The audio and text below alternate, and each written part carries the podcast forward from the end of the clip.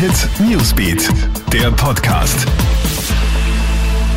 Guten Morgen, ich bin Tatjana Sickel vom Kronehit Newsbeat und das ist der Kronehit News Podcast. Diese Themen beschäftigen uns heute früh.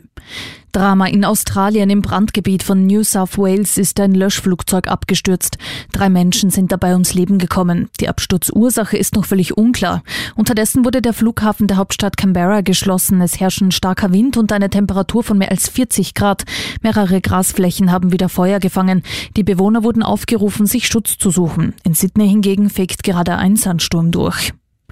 Das mysteriöse Coronavirus macht den Behörden in China große Sorgen. 17 Menschen sind bereits an der neuartigen Lungenkrankheit gestorben. Stündlich steigt die Zahl der Erkrankten. Sie alle haben eines gemeinsam. Sie waren in der Millionenmetropole Wuhan und dürften sich dort angesteckt haben. Behörden haben hier nun Flughäfen und Bahnhöfe geschlossen.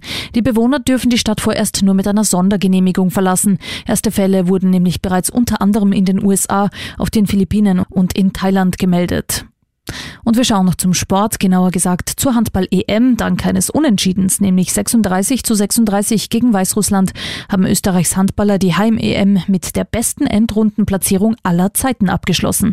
Vor 7000 Fans in der Wiener Stadthalle schafft es das ÖHB-Team in der EM nämlich auf Platz 8. Das war's auch schon wieder. Up to date bist du immer im Kronet Newsbeat auf Kronet.at und natürlich in diesem Podcast. Du kannst uns auf allen Kanälen abonnieren. Krone Hit Newsbeat, der Podcast.